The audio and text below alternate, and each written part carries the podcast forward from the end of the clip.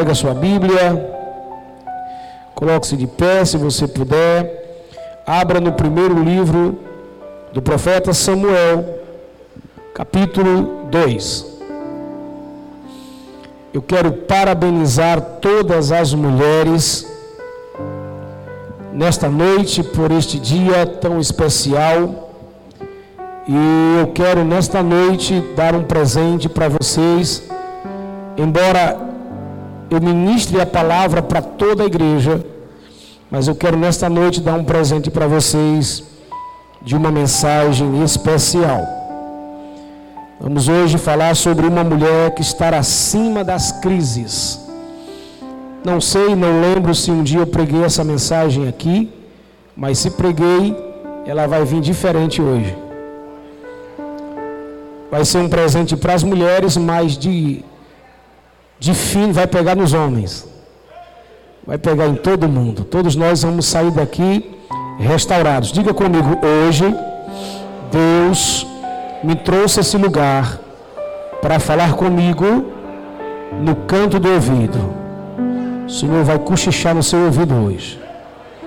Vai falar coisas importantes, direto e objetivo, mas em especial a todas as mulheres por causa deste dia maravilhoso. 1 Samuel capítulo 2, quem achou, diga amém. Vamos ler apenas os versos 1 e 2, que nos diz assim: Então orou Ana e disse: O meu coração se regozija no Senhor, minha força está exaltada no Senhor, minha boca se ri dos meus inimigos, porquanto me alegro na tua salvação. Não há santo como o Senhor, porque não há outro além de ti e rocha não há nenhuma, porque o nosso Deus é o Deus de salvação. Amém? Tome o seu assento, vamos refletir um pouquinho sobre a palavra. Final eu apresento os amigos e irmãos que estão conosco.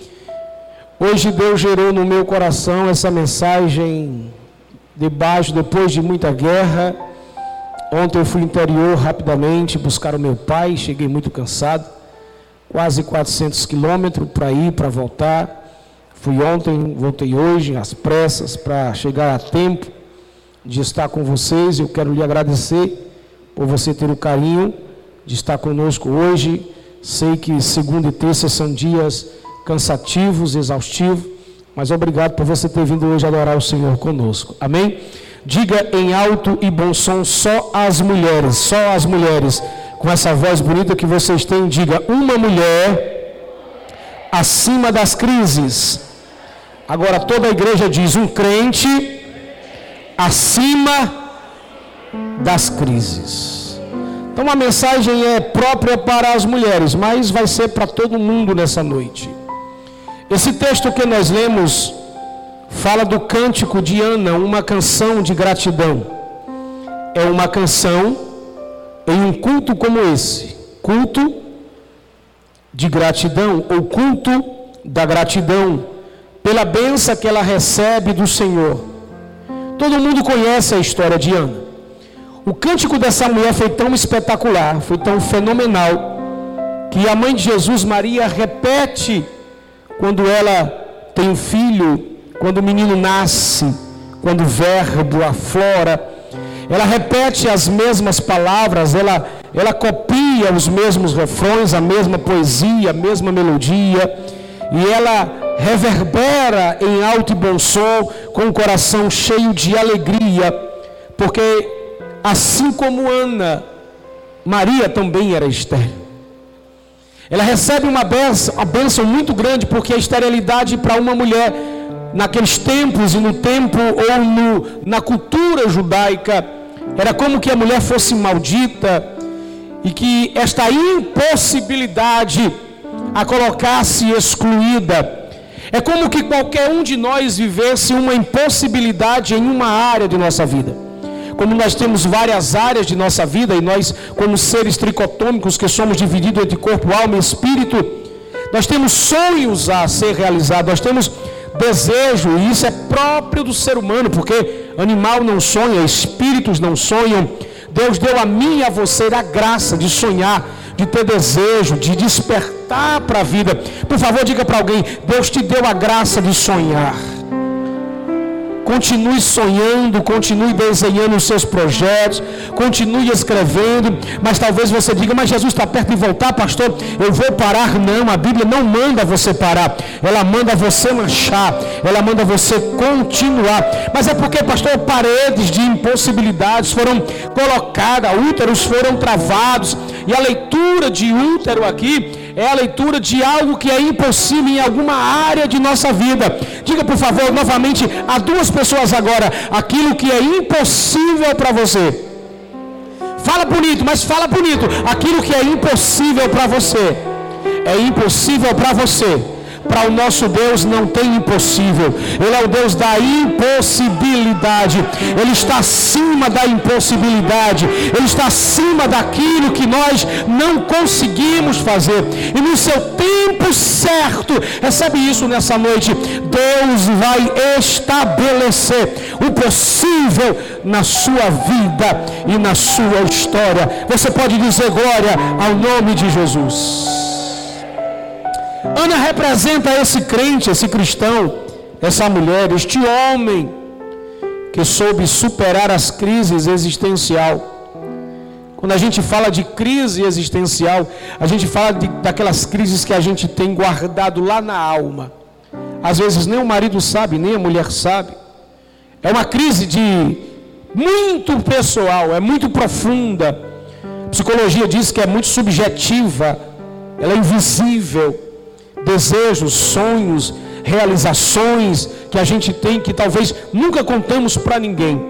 Porque temos ali um nó, uma dificuldade, nós temos ali é, algumas, alguns desafios que a gente não conseguiu vencer.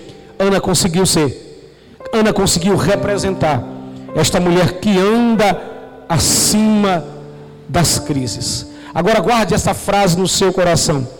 A maior marca, a maior evidência de alguém que supera suas crises, não está no seu troféu, não está no seu título, não está no seu diploma no dia que termina e conquista a sua faculdade, está na pessoa de Jesus, está naquela pessoa que tributamos a glória e a honra, porque é muito fácil eu olhar para alguém que chegou, é muito fácil eu olhar para alguém que alcançou, é muito fácil olhar para alguém que alcançou o ápice, o topo da vida, conquistou os sonhos e dizer foi fácil, nasceu virado para a lua. Olha que sorte para esta pessoa. É muito fácil, mas eu não conheço que esta pessoa viveu por trás das cortinas, por trás dos bastidores. Eu não andei com ela nos desertos que ela, ela, ela andou. Eu não andei na fornalha, não passei pelas guerras dela. Eu não vi suas perseguições. Eu não não alcancei o seu choro, as suas lágrimas, eu não vi os seus soluços na calada da noite, conversando com Deus, eu não vi os seus traumas, eu não vivi os seus dilemas. É muito fácil eu e você olhar para alguém que chegou onde chegou e dizer: puxa vida, como foi bacana, como é fácil. Deixa eu te dizer uma coisa, tire isso da sua mente. Nunca é fácil para ninguém. E quando você chega lá, não se glorie, não se exalte, não não ache que foi o seu esforço humano, ainda que Deus quer que você se esforce, foi a mão do Senhor operou. O salmista disse: Ora, diga Israel, se não fosse o Senhor que esteve conosco, nós já teríamos sido engolidos vivos, nós já teríamos sido mortos, já teríamos sido passados por cima. Mas ora, diga Israel, foi a mão do Senhor que nos protegeu, que nos segurou e que nos levou para a vitória. Você entende isso? Diga amém. Agora existem cinco características de alguém que anda acima das crises, principalmente para as mulheres. primeira evidência de alguém que anda acima das crises é alguém que não desce do nível, é alguém que não se rebaixa a Bíblia diz no capítulo 1 de 1 Samuel, verso 6, que a sua rival Penina a irritava excessivamente. Ana nem churu. Diga para teu irmão, pode te irritar, quem quiser, só fica na sua e nem churu. nem liga. Para de se preocupar com crítica, para de se preocupar com palavras negativas, para de se preocupar com palavras contrárias. O que permanece na sua vida é o que Deus já escreveu no livro da sua própria história. Aquilo que Deus escreveu não cai uma letra, não cai uma vírgula, não cai um acento, não cai nada. Quem está acima das crises, quem está acima das crises não se rebaixa, não se iguala às agressões, às críticas. Uma mulher que está acima das, das crises, ela é uma mulher que não desce do nível. Pior de. Só, só eu queria só ouvir a voz das mulheres. Diga, pior que as agressões de Penina era a classe de Ana. Pega isso e guarda. Uma mulher de Deus, uma mulher sábia, uma mulher que tem classe, uma mulher que está no nível espiritual, ela não se rebaixa. Ela não fala demais, ela não é fofoqueira, ela não é linguaruda, ela não, deixa, não desce ao nível mais terrível, ela mantém a classe, pastor, mas é porque estão me detonando. Não se preocupe com o que estão falando, mantenha a sua classe.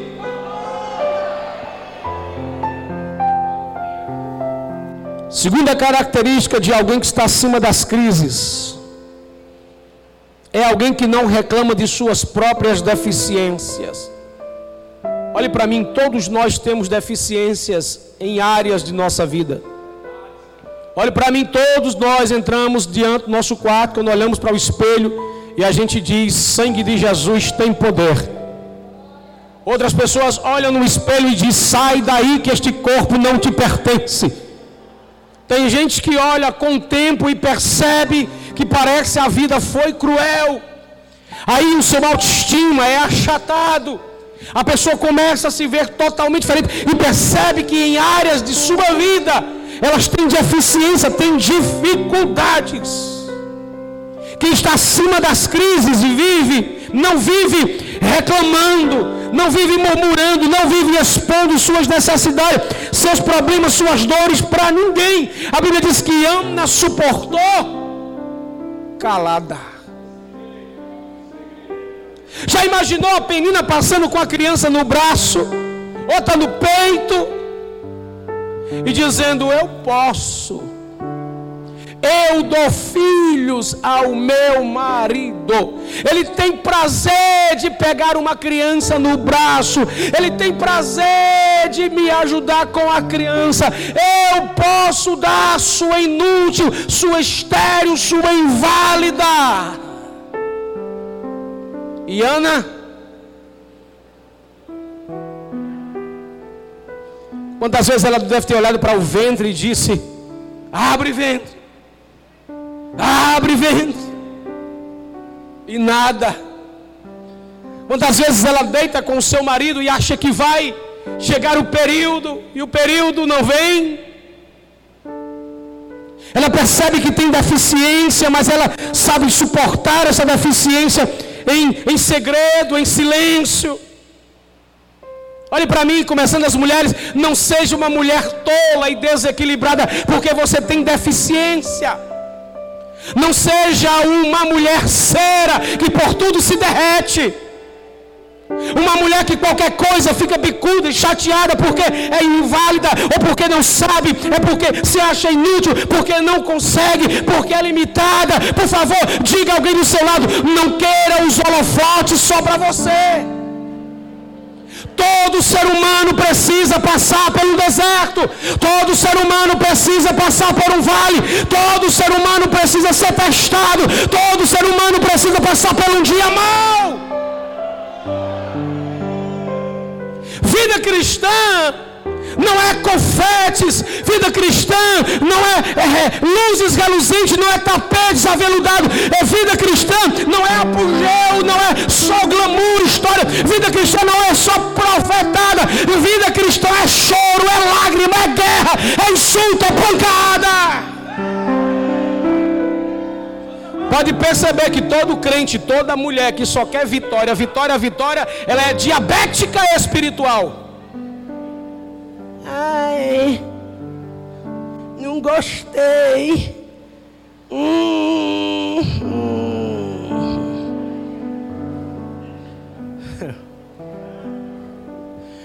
Para de demonstrar suas deficiências. Pastor, é porque eu tenho dificuldade aqui. Não conta nem para mim. Entra no teu quarto. Fecha a tua porta dobra os teus joelhos e chore dos pés do oleiro, que é o único que conhece o vaso por dentro e por fora. Sabe por que, que Deus permite nós termos certas deficiências de, em áreas de nossa vida? Que é para nos tratar. Você lembra do dia que Paulo começa a chorar, ele senta numa pedra e chora. Paulo recebeu todas as revelações que muitos não receberam. Ele diz: por causa dessas revelações, o Senhor colocou um espinho na minha carne. E o espinho na carne de Paulo, olha para mim, todos nós temos um espinho na nossa carne. É uma área vital de nossa vida que Deus colocou lá. Para quê? Para que você não caia no precipício. Para que você não entre em um colapso. Essa deficiência é Deus te permitindo ou Deus permitindo um limite para você não ir além. Porque se Deus der ou abrir demais para certas pessoas, ela vai embora e nunca mais volta. Ela dá as costas para o eterno. Ela vai se vangloriar, vai se achar melhor, vai fazer que nem aquela rainha da Branca de Neve, espelho, espelho meu, não tem ninguém melhor do que eu. Ah, pastor, eu gosto de redes sociais de colocar aquela emoçãozinha que eu tô jururu. Hum. Deixa de ser menina. Deixa de ser moleca. Deixa de feiura. Isso é feio. Você é para ser uma mulher madura. Uma mulher centrada. Uma mulher que conhece Deus é para ser uma mulher equilibrada por mais que eu e você tenhamos deficiência, eu tenho, eu tenho muitas deficiências, muitas delas minha esposa conhece. Que eu converso com ela as minhas deficiências e peço para ela me ajudar nas minhas deficiências, mas eu não exponho para ninguém. Faz como Ana guarda. Quando vier para o culto, quando vier para a igreja, quando for trabalhar, quando for para a escola, quando for para a faculdade, lava o rosto, toma um banho, arruma, ajeita o cabelo, veste uma roupa bacana, vai cheirosa e vai sorridente. Não deixe que os seus inimigos queiram um álibi para curtir você e mangar e tirar onda com você. Se fecha e guarda. Ou você não acha que, que aquela mulher penina olhava para Ana e ficava, por que, é que eu insulto tanto essa mulher? E ela fica, ela fica fechada. Por que, é que essa mulher não demonstra as suas necessidades? Por que, é que ela não revida? Por que, é que ela não reclama? Por que, é que ela não diz nada? Vou te dar um segredo: você quer matar seus inimigos? Não matar de, de um tiro, não matar de uma facada. Você quer, você quer deixar seus inimigos tudo zangado com raiva? Frieza. Tô nem aí. Diga para alguém, relaxa. Teus inimigos vão ficar furecidos, ó. Vixe, vixe, cara. Eu o que eu fiz com o Cleito. Olha o que eu fiz com o Cleito, que é, estou esperando ele, ele, ele, ele dar reviravolta, ele vai dar, ele vai dar, ele vai dar, ele vai dar, ele vai dar, ele vai dar, ele vai dar, ele vai. Quer ver? Uma bufetada que ele vai dar. Agora que ele vai dar. Aí o Cleito passa, paz do Senhor, querido. Deus te abençoe. Pastor, porque você não conhece a minha irmã, a minha prima, a minha tia, a minha avó, a minha bisavó. Você não conhece, você não sabe quem elas são. Faça diferente chegue na classe. Só as mulheres, digam para outra mulher, na classe, querida.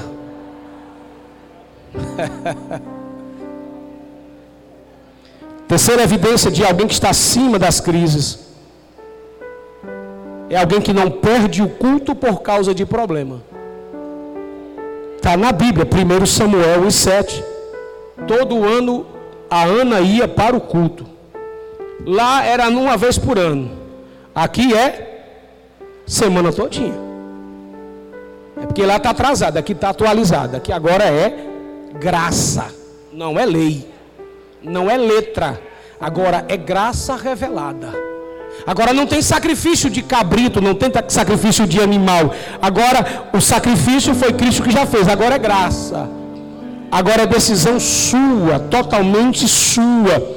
Quem está acima das crises não deixa de ir para o culto, para a casa do Senhor, para servir e para adorar, por causa de problema. Escuta uma coisa que eu vou dizer aqui para você, eu conversando isso com minha esposa hoje todas as propostas de Deus para a minha vida, todos os maiores milagres de Deus para a minha história, todas as vezes que Deus queria falar coisa comigo, todas as coisas que Deus estabeleceu para a minha vida foi na igreja. Porque é aqui que Deus fala com você como Ele não fala em nenhum canto. Deus pode falar com você através de uma revelação, Deus pode falar com você através de, de, de, uma profecia, Deus pode falar com você através de uma canção, Deus pode falar através de um sonho, de alguma coisa Deus pode falar, mas como Deus fala com você aqui no altar é diferente. Foi na igreja que Ana recebeu a bênção. Passou pelo pastor dela, passou pela administração. Do, ela tinha que estar na igreja. Não que o pastor fosse o centro, não que o pastor fosse a fonte. Pastor não é fonte, pastor é instrumento igual a você. Passa por mim, passa por você a ordem da palavra de Deus para as promessas em nossa vida. Todas as promessas de Deus para a minha vida passou na igreja.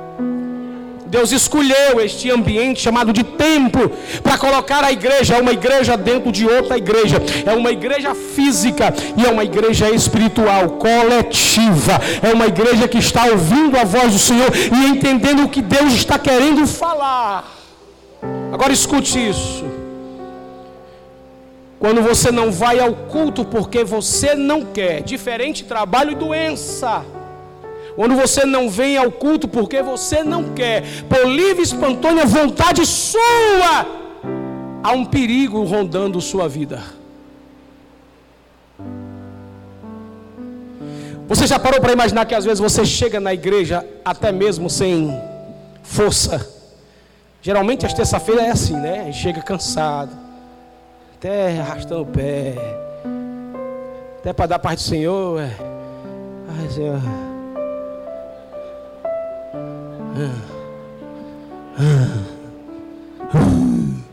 Não diz nem a paz do Senhor, só diz paz. Paz. Aí o culto começa, diz, o culto começa. Aí o Cleito vem fazer aquela oração bem ética, meus irmãos. A glória do Senhor. Você olha para alguns que estavam assim, ó. Amém. Senta. Começa o sino da harpa. Aí às vezes a banda erra. A irmã desafina. Há uma briga de harmonia e melodia a bateria está para lá de Bagdá, o baixista está lá do outro lado da Europa, e aquela confusão armada, e a gente olha e a gente já começa com as nossas manias de querer perfeições, aí a gente começa a dizer igreja bagunçada, ou povo que não ensaia, ou gente sem fundamento. Eu sei que tem hora que realmente a coisa é, é, é precisa de um choque espiritual, mas sabe aquele dia que Deus diz assim: hoje vou deixar eles começar na carne. Aí começa na carne. Quem entra na carne, vem zangado para a carne. Se brincar na hora da pregação, escuta a mensagem e, e, e, e interpreta totalmente na carne, aí começa o culto. Aí Deus começa a falar bem devagarinho. Vai falando, vai falando. Aí está sentado, não bate nem o pé. Daqui a pouco o pé começa a bater. O pé começa a rodar. Aí começa a abanar os braços. Aí vai dizendo glória. É, é. É. Deixa eu dizer uma coisa bacana para você. Deixa eu dizer uma coisa bacana para você. Que muita gente às vezes critica, até na internet tem um monte de crítica. crítica. Esse pastor, esse negócio, o senhor, repete aí. É porque a gente tem essa graça de dizer, repete para teu irmão, diz para teu Às vezes a gente diz uma coisa tão forte, a pessoa está tão desapercebida que não sabe nem. Até dizer assim, meu irmão, bate nesse crente. Acorde nesse crente para dizer alguma coisa. Tem gente que está longe, mas quando bate, que é, meu irmão? Jesus está dizendo para você. Uma cotovelada bem leve assim no seu irmão e diz: Acorda. O Senhor está trazendo uma mensagem para o teu coração e dizendo para você: não perde o culto. Aquele culto que você perde pode ser uma resposta que Deus para você lá. Deus já preparou o coração do pregador. Deus já falou com ele em casa de madrugada, de manhã. Está falando com ele à tarde. Ele está querendo fazer algo que ele quer dizer. O Espírito Santo diz: não, não diga não, porque a minha filha, ela vai hoje precisa de uma resposta. Porque enquanto eu estava orando, enquanto eu estava estudando, o Espírito Santo diz: Não, fala aí, diz assim, é assim, por quê? Porque no café ela disse para o esposo assim, assim, mas diz nesta palavra, porque ela vai entender que é isso. Esse homem parece que estava lá em casa e que me ouviu, não, foi o Espírito Santo que está comigo, está com você, dizendo: Eu tenho uma palavra. Deixa eu te dizer uma coisa: comece a se preparar para vir receber coisas grandes de Deus neste lugar.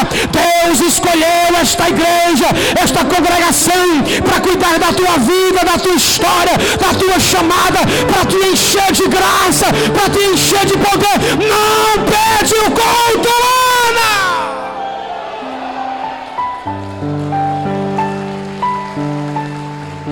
Aquele dia poderia ser o dia da resolução. Você já percebeu que todas as vezes que você se organiza para ir para um culto, às vezes acontece um monte de problemazinha? Chato! Aí tem crente que é tão espiritualista e diz: É, Deus não quer que eu vá para o culto. Você é cor do cão, infeliz.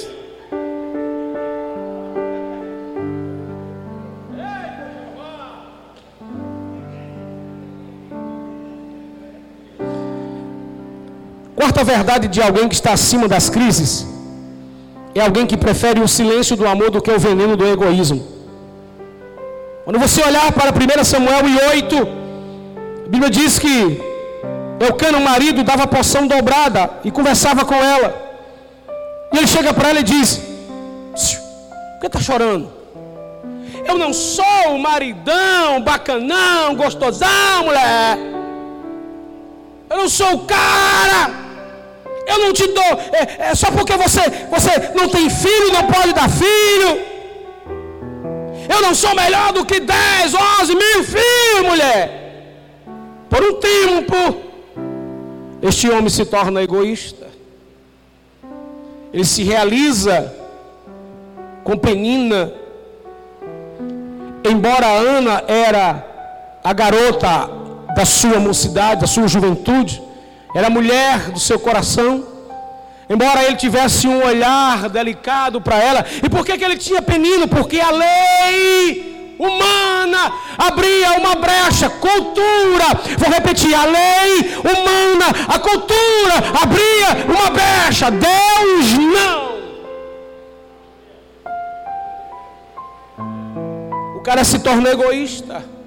Olhe para cá, homens. Alô, tem alguém aí? Diga amém. Cuidado para você não se tornar um egoísta. Quando a sua, sua esposa não achar na resolução da alma aquilo que ela pede a Deus. Cuidado para você não se achar como este homem.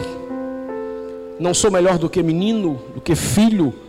Não te sou melhor. Você tem eu, uma máquina do sexo. O que você queria mais? Criança é uma coisa à parte. Se contenha com isso. Ele se torna egoísta. Não seja egoísta. Não se torne um cara egoísta com o relacionamento entre você e sua esposa. Seja um homem que tenha visão espiritual. Não é porque você pode que ela não pode que você tem que humilhar ela. Sabe o que a Kiana prefere? Não responder a ele. Porque ela sabe que quem ama não é que concentre. Quem ama não revida palavras. Enquanto ele traz uma daga e fere o coração da sua esposa, ela prefere o amor que é bálsamo para não maltratar o marido. Ela sabe ter classe até na hora da acusação. Ela prefere o silêncio do amor do que o veneno do egoísmo. Quem está acima das crises não envenena as pessoas com seu egoísmo centrado em si mesmo. A Bíblia diz que o amor suporta, espera, crê e não agride. Uma mulher que anda acima das crises não tem uma língua venenosa, ela tem lábios abençoador. Agora para as mulheres, se o teu marido é grosso, parece um jumento dando coice no vento. O cara é desastre total de ignorância e não tem compreensão, não vai na mesma live dele, vai na sua classe em silêncio. Entrega teu marido a Deus e deixa que Deus sabe tratar com macho. Deus sabe tratar com homens. Deus sabe trabalhar a vida. Até nisso Deus é extraordinário. Quem entende até aqui, diga amém quinto e último lugar para a gente entrar na mensagem. Alguém que está acima das crises, diga comigo, enfrenta as amarguras da vida com oração e quebrantamento. Pense numa mulher que chorava e orava, orava e chorava, chorava e orava, orava e chorava. Eu me encanto com a história dessa mulher. Ela parece com algumas pessoas de nossa geração. Ainda tem algumas Anas na história, ainda tem algumas mulheres parecidas com ela, que preferem chorar, que preferem orar, que preferem entregar a, a Deus. A Bíblia diz que Ana orava, verso 10 do capítulo 1. Ela, pois, com amargura na alma, orava ao Senhor e chorava abundantemente. Guarde isso. Ana orava muito, e muito Ana orava. E ela misturava a sua oração com choro. Se uma oração de um justo pode muito em seus efeitos, imagine uma oração recheada de lágrimas. É no mínimo para você ficar preparada para receber a benção. É no mínimo para você ter a certeza de que Deus vai fazer. Uma mulher que anda acima das crises não está no salto. Ela está no joelho. Ela está nos joelhos. Sabe o que, é que esta mulher faz? Tudo que ela tem não é dela, é de Deus.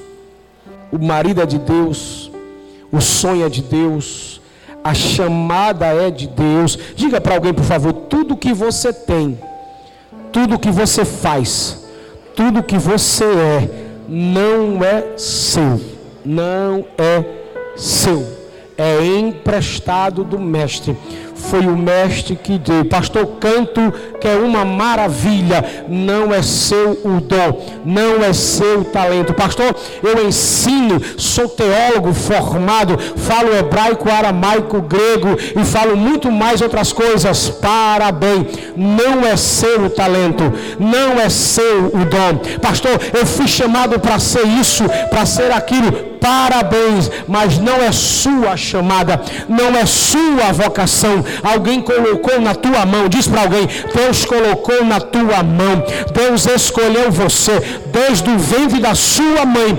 Deus foi quem te, foi Ele que te deu, nada é seu. Se você está chorando porque não aconteceu, continue orando e continue chorando, porque chegará o dia em que Deus vai lembrar de você.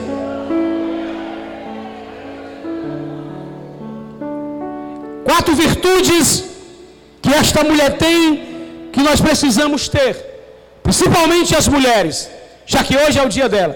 Qual é a primeira virtude? Diga comigo: palavra. Coisa bonita é alguém que tem palavra, principalmente uma mulher. A Bíblia diz no capítulo 1, no verso 28 Por isso também ao Senhor eu entreguei, por todos os dias que eu viver. Ah, pois ao Senhor foi pedido esta criança. Ela adora ao Senhor ali e entrega ao sacerdote. Diga comigo, Ana era uma mulher de palavra. Ela faz um voto e cumpre o voto. Olha para mim, a nossa geração é a geração que faz o voto. Recebe a bênção e depois cai fora. Aí não entende porque que o projeto com o tempo porque fez um voto e não pagou. E quando a gente fala de voto e coisas espirituais, nós estamos tratando não com pessoas, nós estamos tratando com Deus. Pergunta só para alguém e não responda qual foi o voto que você fez a Deus. Então se prepare para cumprir, porque Ele vai mandar, Ele vai abençoar, Ele vai abrir a madre, Ele vai estabelecer a história. Deus está dizendo para mim que vai abrir a madre. Eu não sei que madre é, mas Deus vai abrir a madre. Deus vai abrir a madre. Vou repetir: Deus vai abrir a madre. Se prepare para pagar o voto. O voto não é da igreja, o voto não é do pastor, o voto não vai para bolsa do pastor, o voto não é para ser usufruído, o voto é para Deus. Diga para alguém, o voto é para Deus. Diga para alguém, o voto é para Deus. Se prepara, vai personificando, vai sonhando, vai escrevendo o voto daquilo que Deus vai te dar. Eu vou dizer coisa grande: Deus está dizendo que vai abrir amado. Deus está dizendo: vou abrir o impossível. E quando eu abrir, prepara o voto, porque Deus vai fazer coisa grande na tua vida e na tua história. Segunda virtude de alguém que, que alguém precisa ter, que Ana tinha, é que Ana tributava suas vitórias a Deus. Capítulo 2, verso 1. Ela transforma tudo que ela recebeu e ela transforma e transporta para Deus. Ela tributa a Deus. Eu conheço crentes que receberam grandes bênçãos. E quando a gente pergunta, rapaz, que maravilha, o que foi isso? Muito esforço, pastor, pastor muito trabalho, muita noite. Eu olho assim e faço mentira. Olha para mim, Deus não anula o teu esforço. Deus não anula o teu esforço, mas a glória não é tua. O esforço é teu, a dedicação é tua, a experiência é tua, mas a glória não é tua. Pastor, é porque minha casa, é porque meu carro, é porque meu dom, é porque meu talento, é porque isso, é porque meu dinheiro. Não é teu a glória. Só pensa nisso, só pensa nisso, só pensa nisso. Ó, oh, você não acordou? Deus permitiu você acordar. Porque tem gente que morre dormindo e não acorda mais nunca. Você acordou? Sim. Foi, foi trabalhar? Fui. Está empregado? Sim. Está suando no trabalho? Demais, pastor. Você não tem noção. Isso aí é riqueza. Você não está respirando? Depois de uma guerra de pandemia, você não está vivo. Tanta gente foi embora. Você não está aí sentado. Tem alguém aí? Diga amém. Pergunta para alguém do seu lado: Você está aí? Diga: Você está aí? Você está vivo? Pois é justamente isso não é você. Você está só contando a história do que Deus fez. Porque enquanto você dormia, Deus trabalhava por você. Enquanto você roncava, os anjos brigavam contra o demônio que queria a tua morte, queria a tua vida, queria te fulminar, queria trazer uma doença, queria encher as veias, queria trazer um infarto sobre você. Os anjos do Senhor disseram, não é o tempo dele, sai daqui, demônio. O Senhor está com ele, está com ela. Era Deus trabalhando na tua vida, era Deus quebrando os embaraços, quebrando as cadeias, quebrando as encruzilhadas, os espíritos. Era Deus fazendo, era o céu se movendo sobre você. Diga para alguém o céu se movendo sobre mim. Aquela irmãzinha está ali, eu já vou adiantar o testemunho dela. Fique, fique, levante a mão assim, por favor. É quanto o testemunho que prepararam emboscada espiritual, macumba, feitiçaria contra a vida dela.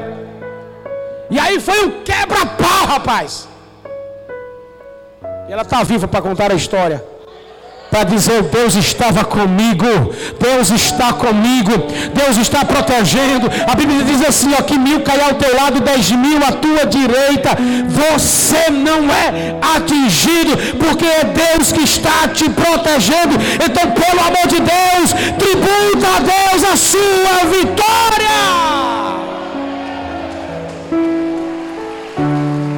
Quando alguém olhar para você e disser assim, ó, por que é que você ainda está vivo? Você diz, porque Deus me guardou.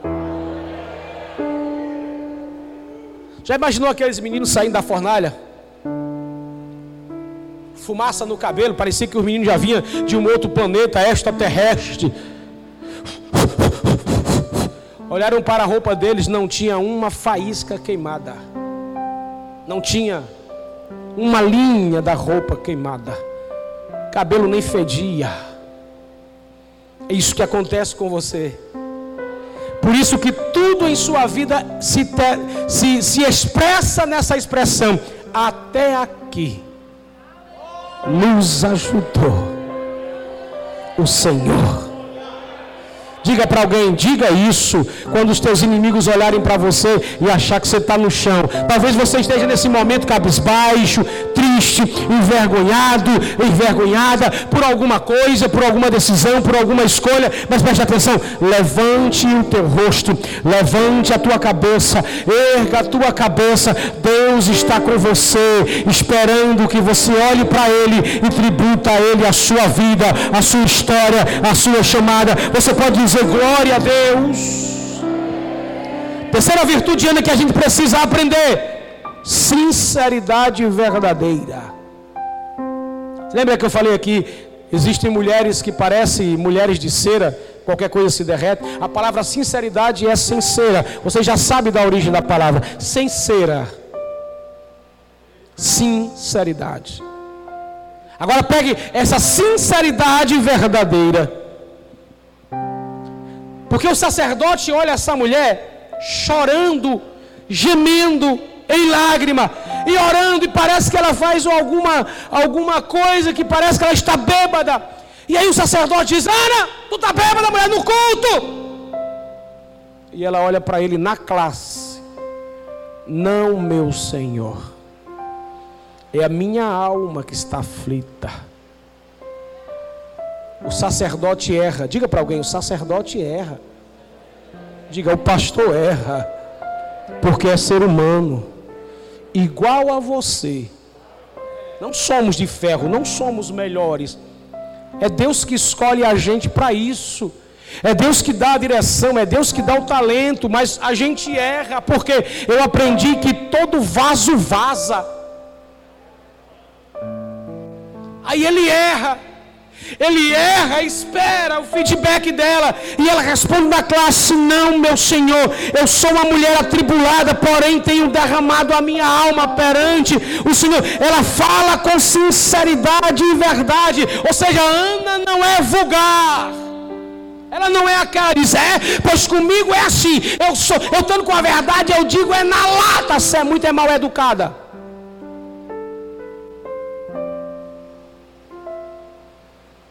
Ela tem sinceridade com favo de mel. Ela não tem verdade que oprime, ela não tem verdade que escandaliza. Ela tem uma verdade que adoça o coração do sacerdote. Quando ela abre a sua alma, ele entende Deus falando com ele agora, através dela, porque é o Deus que fala daqui para aí, fala daí para cá também. Ele levanta as mãos sobre Ana e diz: Pois seja feito a vontade do Eterno sobre a sua vida. Diga comigo: é a verdade que liberta. É a sinceridade com a verdade que manifesta o poder de Deus sobre a minha vida. O maior segredo de uma mulher acima das crises é saber transformar incompreensões em favos de mel. Senhor compreendeu errado, a senhora compreendeu errado, o obreiro compreendeu errado, a, minha amiga compreendeu errado, a minha mãe compreendeu errado, alguém compreendeu errado. Não revide, calma. Tenha calma, muita calma, que Deus vai te usar. Fica de pé para a gente terminar esta mensagem. E eu termino agora dizendo um dos itens mais fortes e mais importantes para alguém que está acima das crises, que tem a virtude que Ana tem. Diga comigo, os meus sonhos. Tá fraco, vamos lá. Os meus sonhos precisam ter a cara dos sonhos de Deus. Vou dizer sozinho agora. Os meus sonhos precisam ter a cara dos sonhos de Deus. Talvez eu seja criticado por aquilo que eu vou dizer agora. Eu não tenho mais sonhos meus. Não tenho sonhos meus. Eu disse para minha esposa, sempre digo, quando a gente entra nessa lacuna, nessa fala, eu perdi tudo aquilo que para mim era um sonho para mim. Pastor, o senhor não sonha com uma casa na chique? Eu sonho com as mansões celestiais. Está lá em cima me esperando. Você não sonha com um carrãozão, não? Seu carro é um carrão popular? Isso para mim é muito pequeno, irmão.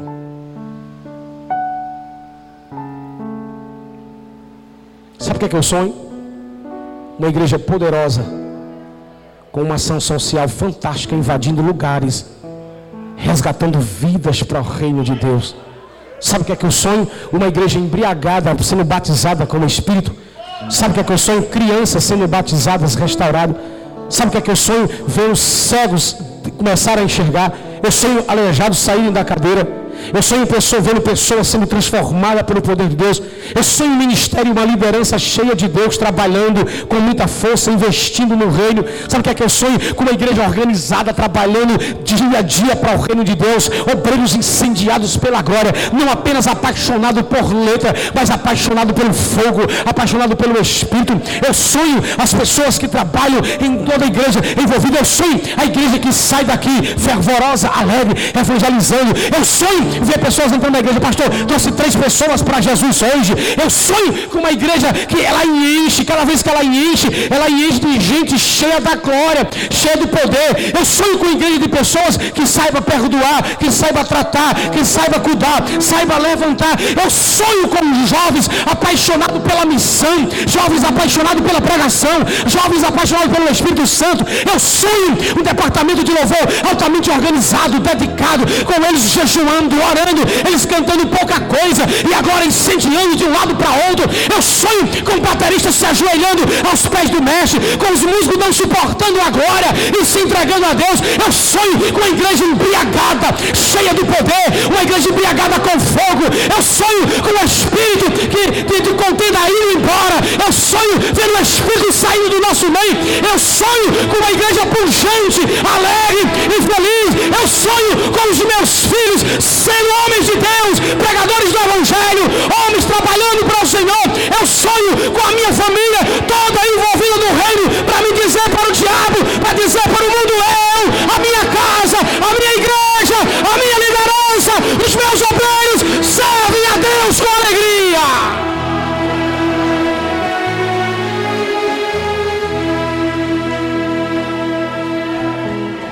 Sonho de Ana tem o sonho da cara de Deus. Deus Ana não queria só um filho. Enquanto Penina queria só um filho, Ana queria um sacerdote. Olhe para mim, diga comigo, Ana queria um novo fogo para Israel. Porque antes de Samuel nascer, a Bíblia diz assim: ó, antes que a lâmpada de Israel se apagasse.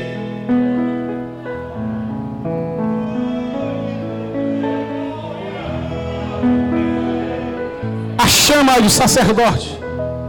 Sacerdote tudo corrompido. Eli já cansado. Os filhos de Eli, Ofini e Finéias corrompidos de prostituição, de roubo, de engano, de profetada, de mentira, de quebra, de divisão, de tanta coisa. E Deus disse: Ei, a chama está se apagando. Vai lá, Eli. Eli não ia, vai lá, Ofini. Ninguém ia, não tinha ninguém. Aí Deus disse: É, vou botar uma mulher estéreo para colocar luz, para dar luz ao filho. E o Senhor foi lá, se lembrou de Ana. Ana sai do culto, vai fazer amor com o marido. E a Bíblia diz que naquele culto de Ana com Elcana, Deus visita Ana.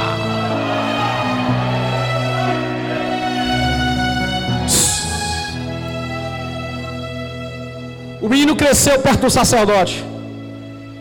Olha o resultado dos sonhos. Ele não é um menino comum. Ele é um menino diferente.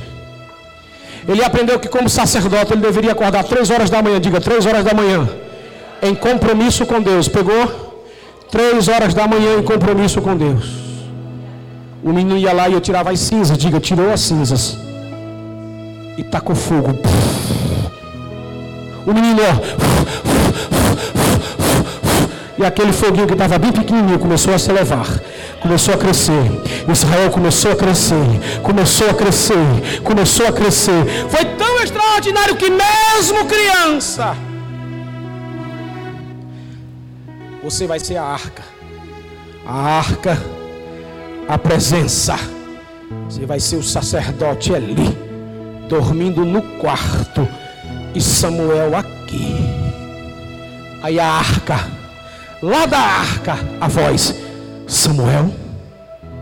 Aí o menino se levantou, correu. O Senhor me chama. Ao velho cansado e diz: Não, meu filho, vai dormir. Ao menino da arca, a voz: Samuel.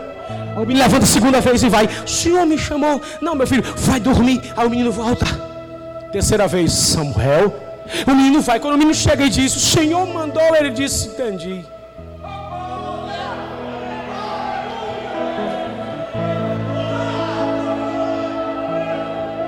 A voz sai da arca, passa por Samuel e ele não escuta. Está dormindo. Passa pela parede e vai no menino e diz: Samuel. Ele entende e diz: Passou meu tempo, passou minha chamada, passou meu ministério. Mas ele entende que, mesmo sendo passado, ele precisa instruir uma nova geração. Pegou não? Ele tem que instruir uma nova geração. Quando ele diz: Não, meu filho, quando esta voz lhe disser novamente, aí Deus não falou três vezes, Deus falou quatro vezes. É só ler o texto, preste atenção. Não, meu filho, mas quando a voz falar, diz: Eis-me aqui, vai dormir. O menino está dormindo, a voz passa por ali, olha para ele, dá joia para ele e fala: Samuel, ele Fala, Senhor, que o teu servo ouve. E a Bíblia diz: desde aquele dia a presença se apaga apoderou de Samuel. E Samuel vinha para a barca.